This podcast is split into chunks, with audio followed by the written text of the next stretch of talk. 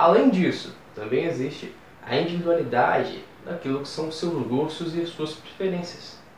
Bom, é muito provável que você goste de coisas, de alimentos, de comidas que eu não vá gostar.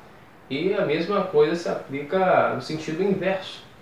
Então, quando você pega uma dieta que não foi feita para você, a tendência é que você acabe se torturando, sofrendo para fazer aquela dieta, quando isso na verdade não é necessário.